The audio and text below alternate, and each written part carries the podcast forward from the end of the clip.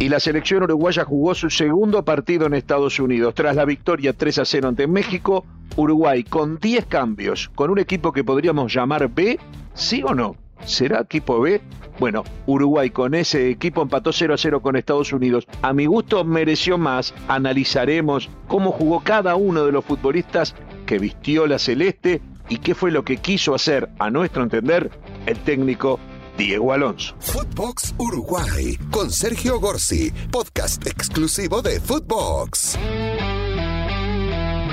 Y Uruguay jugó su segundo partido en esta mini gira por los Estados Unidos. Ya había ganado 3 a 0 a México y ahora le tocó como rival a Estados Unidos, que es el campeón de la CONCACAF. Por lo tanto, era trascendente también medirse con Estados Unidos, más allá de que eh, la historia dice que México ha sido un rival a lo largo de los tiempos más importante. Y para este partido, Diego Alonso hizo algo que habitualmente no hacía el maestro Tavares, y es cambiar jugadores. El maestro Tavares jugaba muy a tratar de ganar la mayor cantidad de partidos posibles en la fecha FIFA, lo que redundaba en caso de que se consiguiese ese logro en ascender en el ranking FIFA o mantenerse en las primeras ubicaciones. Hay que decir que de la mano del maestro Tavares, Uruguay llegó a su pico máximo estando segundo en el ranking FIFA, pero estuvo larguísimo tiempo entre los cinco mejores del ranking FIFA y prácticamente durante todo su mandato estuvo entre los 10 mejores. Uruguay ahora está en el número 13, habrá que ver cómo queda luego de los resultados de estas fechas que se están jugando ahora. Pero más allá de eso, para algunos es importante, para otros no, lo que quiero decir es que al revés que el maestro Tavares, Diego Alonso tiene que maximizar el tiempo. Él lejos de tener lo que luego tuvo el maestro, que fueron 15, 16 años con la selección uruguaya y se podía dar algunos lujos o por lo menos podía prescindir de algunas pruebas, eh, Diego Alonso precisa experimentar. Diego Alonso, como lo decíamos el otro día, nació en la selección uruguaya con cuatro partidos oficiales desde los cuales tenía que ganarlos para poder ir al Mundial. Y logró ese objetivo. Lo había logrado ya con los tres primeros, casi que el cuarto le sobró, pero logró el objetivo ganando los cuatro. Y había tenido su primer amistoso contra México, Dos ausencias obligadas, las de Luis Suárez y Rodrigo Bentancur, hicieron que el equipo tuviese por lo menos nueve de lo que él considera son titulares. Yo entiendo que eh, Bentancur es titular en este equipo y tengo la sospecha de que eh, Suárez también. Por lo tanto, Uruguay formó un equipo que se va a parecer muchísimo al que va a entrar como titular en el primer partido contra Corea el próximo 24 de noviembre en la Copa del Mundo ante México y lo aplastó. Ganó 3 a 0 con autoridad, ganó un partido que por más que se haya jugado en Estados Unidos, todos sabemos que es de visitante jugar en Phoenix en Arizona. Pues bien, tres días después, el enfrentamiento en Kansas ante Estados Unidos, Diego Alonso hace 10 cambios. Deja solamente del equipo original, del equipo titular, a Josema Jiménez. El resto fueron todos jugadores que no habían sido titulares en el partido anterior y que interpreto que están fuera del equipo titular habitual para el Mundial. Es decir, para mí Uruguay claramente puso 10 suplentes. Ahora fíjense los nombres y se van a dar cuenta que es muy difícil para alguien que no esté en el día a día de la selección darse cuenta que eran tantos los jugadores suplentes. Porque entre los suplentes, en lugar de Roget jugó Fernando Muslera.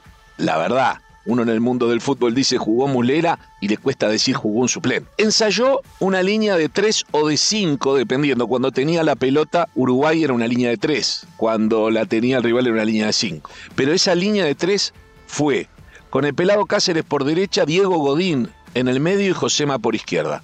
La verdad, decir que el pelado Cáceres o Diego Godín no son titulares es como puede parecer un exceso, pero hoy no lo son. De todas formas, ahí hay tres cambios con tres jugadores históricos.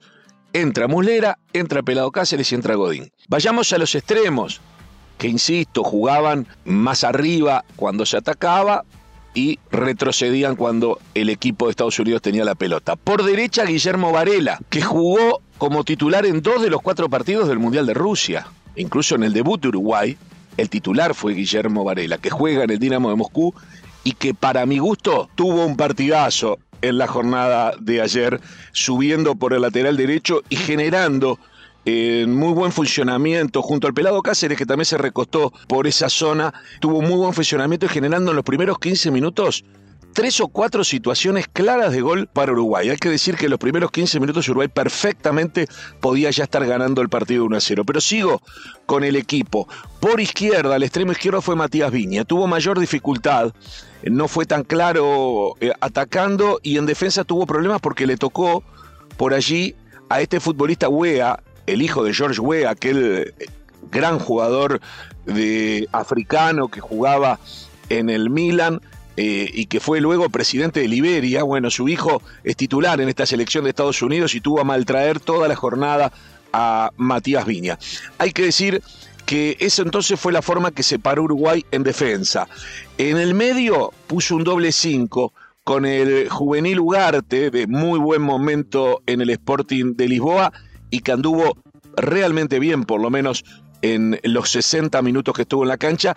También en dupla con Mauro Arambarri, el futbolista de Getafe, que insisto, junto a Huarte fueron buenas figuras. Ganaron en el medio campo, empujaron y bueno, hicieron el trabajo que tenían que hacer. Más adelante, en forma casi que de un pretendido enganche, jugó Fernando Gorriarán el futbolista de Santos Laguna, que no tuvo, bueno, tener la camiseta número 10 en cualquier selección importante del mundo genera cierta responsabilidad y tal vez se le pudo pedir más de lo que él podía dar en este tipo de partidos. No tuvo el peso que se puede imaginar uno, pero bueno, es uno de los futbolistas que está buscándose un lugar en la lista definitiva y esta fue la oportunidad que él tuvo. Adelante jugaron Maxi Gómez y Darwin Núñez. Hay que decir que eh, Darwin Núñez tuvo chispazos, tuvo por momentos algunas situaciones de gol, todavía le falta eh, esa magia de convertir en las pocas que se le dan para eh, confirmar lo tan bueno que está haciendo en Benfica y eso por ahí impacienta a algunos. Es un chico joven del cual yo tengo mucha fe. Tuvo, insisto, algunas situaciones, pero no pudo convertir. Maxi Gómez no lo vi del todo bien es un futbolista que hace mucho que está en la selección, que también es joven, tiene 24 años apenas, pero que eh, no está teniendo conexión con la red ni en su club en Valencia ni tampoco en la selección uruguaya. Hubo algunos cambios a lo largo del partido. Por ejemplo, Josema se lesionó. Al igual que Ronald Araujo, tienen un problema físico importante. Son dos excelentes zagueros de talla mundial, de lo mejor que tiene la selección uruguaya en el puesto que sea, y en este caso como defensas. Sin embargo, las lesiones los persiguen, no logran tener una continuidad adecuada y parece que tuviesen algún tipo de fragilidad en ese sentido. Todo lo contrario a la garra y al sacrificio y a lo que imponen y la presencia que imponen en la cancha. Bueno, en un intento de justamente quebrar un avance peligrosísimo de Huega por derecha, hizo un esfuerzo para tirar la pelota al córner, se sintió y tuvo que salir a los 34 minutos. Entró Sebastián Coates, la verdad, Coates otra vez un partido perfecto. Esto fue a los 34 minutos. Sobre el final del primer tiempo, también sentido o con falta de estado físico porque tiene poca actividad, salió Diego Godín y entró Matías Olivera, quien pasó a ser lateral izquierdo y empujó a Matías Viña a lo que había sido su puesto original cuando salió eh, campeón sudamericano con la eh, selección sub-20, que era de zaguero. Matías Viña pasó de zaguero y Matías Olivera pasó eh, a su puesto natural. Matías Olivera, y, titular indiscutible en esta selección y también con un muy buen segundo tiempo. ¿Qué sucede entonces? En la segunda mitad el partido estaba 0 a 0, Uruguay pasa a jugar con el pelado Cáceres eh, en la saga juegan Coates eh, con Matías Viña y por izquierda Matías Olivera. Y entra Pelistri por Guillermo Varela en un momento dado para darle más profundidad tal vez al ataque o pretendidamente más gol. Entra Pelistri, entra Diego Rossi y prácticamente que Uruguay se queda con cuatro delanteros.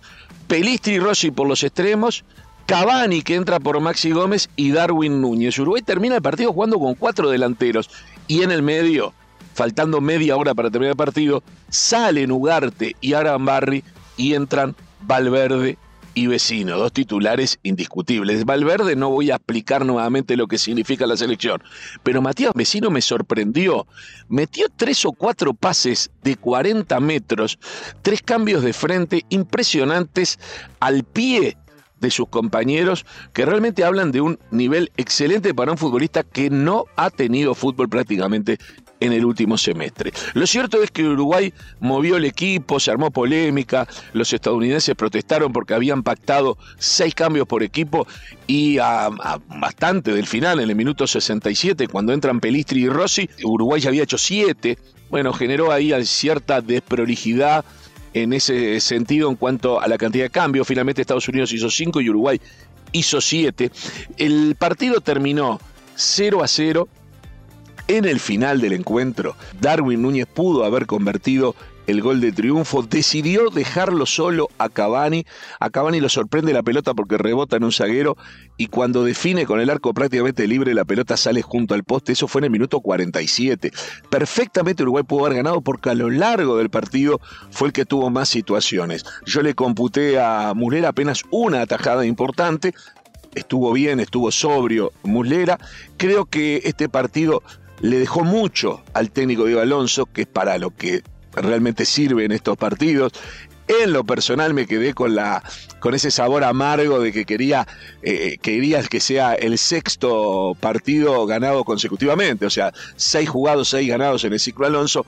El empate de todas formas marca que Uruguay, aunque cambie 10 jugadores, mantiene cierto estilo. No era fácil mantener un estilo de juego cambiando tantos jugadores. Uruguay puso un equipo que no se va a volver a repetir jamás. Es imposible que jueguen de vuelta juntos los que entraron jugando ayer y sin embargo Uruguay, insisto, a los 15 minutos pudo haber hecho uno y hasta dos goles y pudo haber ganado ese primer tiempo. Se sintió claramente que cuando entraron Valverde, Vecino, eh, Coates, Matías Olivera, Pelistri, Cavani. Bueno, cuando entraron todos ellos en distintos momentos del segundo tiempo, se sintió que realmente eran titulares y que el equipo aún inclinaba más la cancha. No fue avasallante, no es que Uruguay le pasó por arriba a Estados Unidos, pero fue mucho más.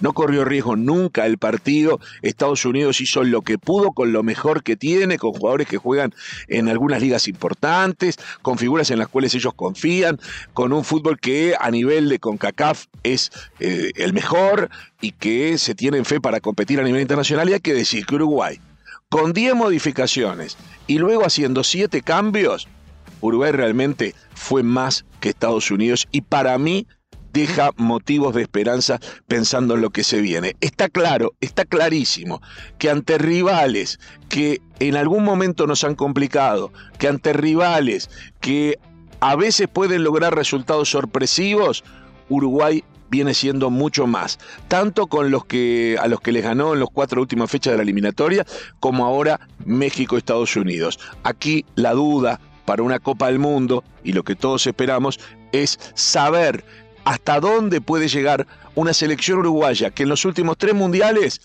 en dos de ellos fue la mejor de América porque tanto en Sudáfrica con el cuarto puesto o en Rusia con el quinto puesto, estuvo arriba de toda Sudamérica y toda Centroamérica y Norteamérica también, ¿no? O sea, eh, fue el mejor de esta parte del continente. Solamente estuvo por debajo de Argentina y Brasil en el Mundial del 2014, en donde Uruguay se dio el lujo de eliminar a Inglaterra e Italia, lo que lo transforma igual, era un buen Mundial. La pregunta es, en el 2022, ¿podremos mantener ese protagonismo con una generación de futbolistas históricos que estuvieron en esas tres Copas del Mundo que ya no están en tan alto nivel, bueno, eso es lo que habrá que ver, eso es lo que habrá que eh, sopesar entre la nueva generación que se viene con fuerza y aquellos que de a poco se van yendo. Señoras y señores, esta es nuestra opinión de lo que sucedió en el partido Uruguay-Estados Unidos. Ahora nos espera Jamaica, un partido que se tomará como despedida, por más que falta mucho para la Copa del Mundo, pero será el último partido en el Estadio Centenario, seguramente para por lo menos cinco futbolistas de esta selección. Muslera, el pelado Cáceres, Godín, Suárez y Cavani nunca más van a jugar con la Celeste en el Estadio Centenario. De hecho, Suárez no lo va a hacer porque en esta no fue citado. Así que esperemos qué pasa en ese partido que va a ser más de entrenamiento y de despedida que de otra cosa. Hasta la próxima. Esto fue Footbox Uruguay con Sergio Gorsi, podcast exclusivo de Footbox.